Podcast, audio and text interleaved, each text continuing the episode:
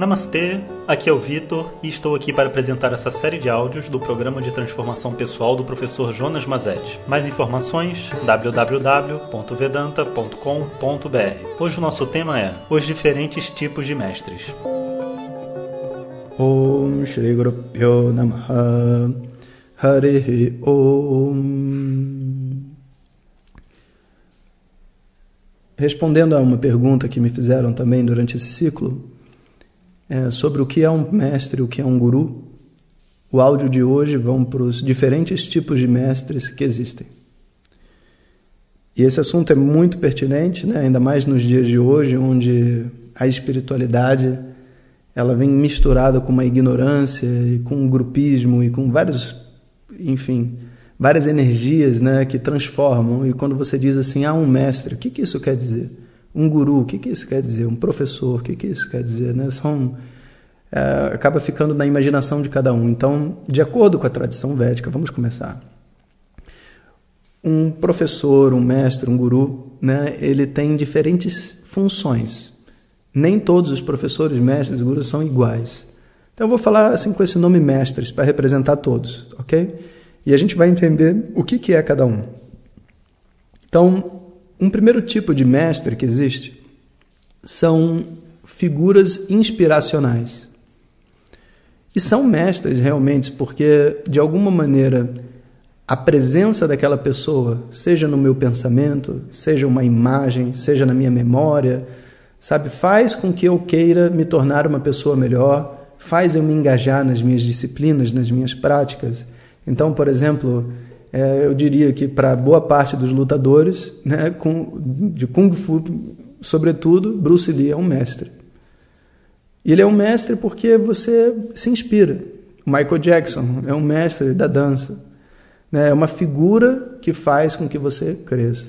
Dentro do estudo de Vedanta, né, o mestre atual, para mim, é o Swami Dayananda. Já faleceu, foi com quem eu estudei, né, mas é a figura que me inspira para seguir nesse caminho, dar essas aulas para vocês.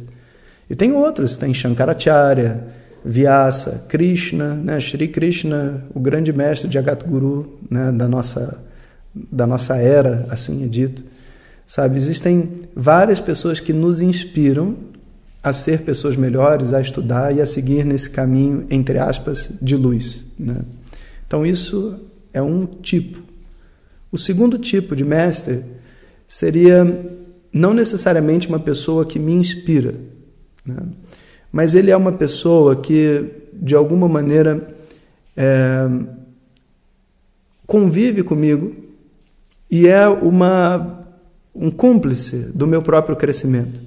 Então, eu não posso dizer, por exemplo, que Shankaracharya é cúmplice do meu crescimento, né? só se for de uma maneira sutil, vendo lá do céu, né? porque ele não está aqui.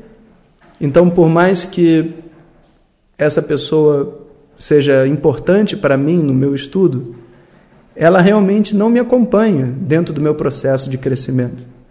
Ela não sabe o que está acontecendo comigo. Né? Então, é, nesse, nesse segundo tipo de mestre, o mestre é mais como se fosse um treinador. Sabe, alguém que está ali com você, acompanhando o seu crescimento, acompanhando o que está acontecendo. E geralmente no estudo de Vedanta, né, isso é feito por alunos mais velhos que acabam, entre aspas, sendo nossos mestres para algumas coisas, para aprender sânscrito, para aprender a meditar, porque é um companheiro que já sabe um pouco mais e que está ali junto com a gente. Poderia ser um grande mestre também, não tem problema nenhum, alguém de muito conhecimento. Mas basicamente a função dessa pessoa é ser meu companheiro dentro de algumas descobertas. Então, esse seria o segundo tipo de mestre. Existe ainda um outro tipo de mestre que é assim, ele não ensina, sabe? Ele não, não dá aula, ele não, não tem uma proposta de propagar o conhecimento, mas ele vive o conhecimento e ele estudou bastante e ele guarda aquele conhecimento no coração dele. Então, várias pessoas se entram dentro dessa categoria, inclusive a maior parte dos meus amigos que estudaram, adquiriram esse conhecimento, mas ao mesmo tempo não se colocam como professores. Então, onde eles guardam conhecimento? No coração. E o que, que eles fazem com esse conhecimento? Eles vivem o conhecimento. E, naturalmente, tudo que é feito dentro dessa vida é feito com aquilo que a gente sabe e aquilo que a gente é. Então essas pessoas, elas são como se fossem anjos dentro da sociedade, misturado em diversas atividades, das mais diversas, sabe? Pode estar trabalhando numa, num restaurante, numa padaria, ou pode ser um grande chefe de uma empresa, não importa. Mas ela carrega dentro de si esse conhecimento, esse conhecimento e o fato dela ter estudado e do conhecimento estar vivo nela, o dia que ela, entre aspas, né, for a um ashram, um lugar de estudo, ela é tratada como mestre. Por quê? Porque esse conhecimento existe nela. Né? Então seriam como se fossem pandits, estudiosos, pessoas que completaram um estudo formal né, e sabem, sabe o, o que, que é o conhecimento. Em geral, eu descrevo essas pessoas como anjos que protegem o conhecimento, porque são pessoas, inclusive, que dominam a opinião pública, porque são pessoas de peso, que não têm nada a ganhar, né, porque elas não dão aula nem nada, então elas são as pessoas que vão dizer assim: ah, olha só, esse trabalho que está sendo feito ali é muito bom. Aquele outro ali eu não acho tão bom. Aquele e as pessoas escutam elas porque sabem o tanto que elas já estudaram também. Né? Então essas pessoas são pessoas muito importantes, mas que passam despercebidas. O quarto tipo de mestre, vamos dizer assim, seria o que é um professor, que é uma pessoa que se dispõe a explicar para mim sobre a minha espiritualidade, quem sou eu, as, as fantasias que eu carrego dentro da minha mente, me ajuda a quebrar isso. E é muito importante entender que professor não é terapeuta. Né? Vamos ver qual é a diferença. Quando você vai numa terapia, quem fala é você ou é o terapeuta? Sou eu, o paciente. Falo para o terapeuta que está me ouvindo e me orientando dentro dos meus pensamentos. E quando você está numa aula né, de Vedanta com um professor, quem fala? É você ou o professor? É o professor. Ele fala e eu aprendo. Se eu tiver dúvida, eu pergunto. Né? Se o terapeuta tiver dúvida, ele me pergunta. Mas se eu tiver dúvida, eu pergunto ao meu professor. Então, é uma relação de aprendizado, onde eu suspendo todos os meus conceitos e escuto o que o professor tem a dizer.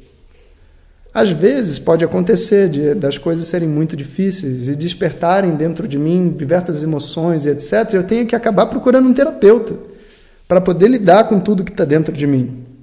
Mas professor é professor, terapeuta é terapeuta. E o professor, então, o que, que ele vai fazer?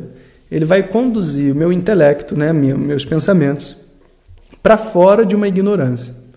Me ajudar a enxergar aquilo que eu não estou conseguindo ver dentro de mim. E, obviamente, para eu fazer isso, eu preciso de um método, de um sistema, né, de, um, de um, um processo de aprendizagem. Então, por exemplo, é, se eu dissesse assim, ah, eu encontro uma vez por ano o meu professor. Bem, está errado. Você pode encontrar uma vez por ano o seu mestre espiritual que te inspira. Por quê? Porque um professor tem que te ensinar, né? Ele não vai ensinar uma vez por ano. Imagina uma pessoa disser assim, eu estou aprendendo Física quântica, uma vez por ano. Pô, uma vez por ano não dá. Porque não é você encontrar uma pessoa que você gosta, você está estudando um tema. Inclusive, se você gosta do professor ou não, nem te interessa. Para um mestre que inspira, né, o seu, a sua conexão com ele é tudo. Para um mestre que te ensina, o mais importante é você ter o contato frequente com essa pessoa, com os ensinamentos, para que você possa ter realmente uma evolução no seu aprendizado. Né? E quando você tem esse outro tipo de mestre que é companheiro, né, que está ali, um aluno mais velho, alguém que está ali vendo o seu processo de desenvolvimento? Bom, aí é a presença física, é a companhia que vai fazer com que você receba a energia dessa pessoa. Né? Então, também nesse caso, aí é, você precisa até ter mais contato ainda do que com o professor, porque é alguém que vai estar tá ali com você no seu dia a dia. Né? Então, observa Cada tipo de mestre tem um relacionamento diferente. Né? Quando é um professor, eu encontro sistematicamente. Quando é alguém que me inspira, às vezes a pessoa está até no meu altar, eu tenho a foto dela na parede porque ela me inspira. Sabe? Mas não necessariamente ela me ensina. Né? Então, o professor é essa figura que ensina. Né? E o professor pode ser um mestre. Né? A gente pode chamar o professor de mestre. Então, na tradição védica, você não tem uma distinção desses nomes, mas a gente entende que existem quatro tipos de professores. Então, a gente se posiciona de uma maneira diferente na frente de cada um deles. Né? E é muito importante saber que não importa se é um alguém inspiracional, se é alguém que te ensina, se é alguém que te acompanha ou se é alguém que simplesmente transmite esse conhecimento pelas suas ações no dia a dia, né? Que nem eu falei. Mas todas essas pessoas são pessoas normais. O que faz um mestre, o que faz um professor, não é o seu nascimento, não é ser um corpo incrível, uma mente incrível. O que faz um professor é o seu conhecimento e, obviamente, a sua disposição para ensinar, sabe? Então, o que a gente quer realmente é quebrar as nossas fantasias internas, sabe? Que a gente muitas vezes faz de que a outra pessoa ela não é, é uma pessoa normal, sabe? Ela é um homem santo, que sabe que, que sente diferente, que se relaciona diferente, que vê as coisas de uma maneira diferente. Tudo isso é fantasia. Homens são homens. Swami Dayananda que me ensinou era um homem normal. Né? O Shankaracharya é um homem normal. Todos são simplesmente seres humanos, nada mais do que isso. Né? E a gente deve a eles o respeito de se conectar com outro ser humano, inclusive né, de largar essas fantasias tolas que a gente faz para o mundo espiritual. Então, acho que assim a gente fecha assim de uma maneira bem consistente os tipos de mestres que existem, né? e a gente pode compreender que o importante dessa nossa jornada como buscador é não se prender, sabe, em todas essas fantasias, entender para que, que serve o quê, fazer os nossos sinceros cumprimentos, sabe, reverências a todos eles, porque todos têm uma função dentro dessa história. Om Sahana Vavatu Sahanau Bhunaktu Sahaviryam Karavavahai Tejasvinavadhitamastu Ma Vidvishavahai Om Shanti Shanti Shanti. Obrigado a todos e fiquem ligados. Se você deseja receber diretamente nossas mensagens no seu WhatsApp, peça para quem te encaminhou este áudio para compartilhar o nosso contato e nos envie a mensagem Quero receber. Mais informações www.vedanta.com.br. Até o próximo áudio. Om Tat Sat.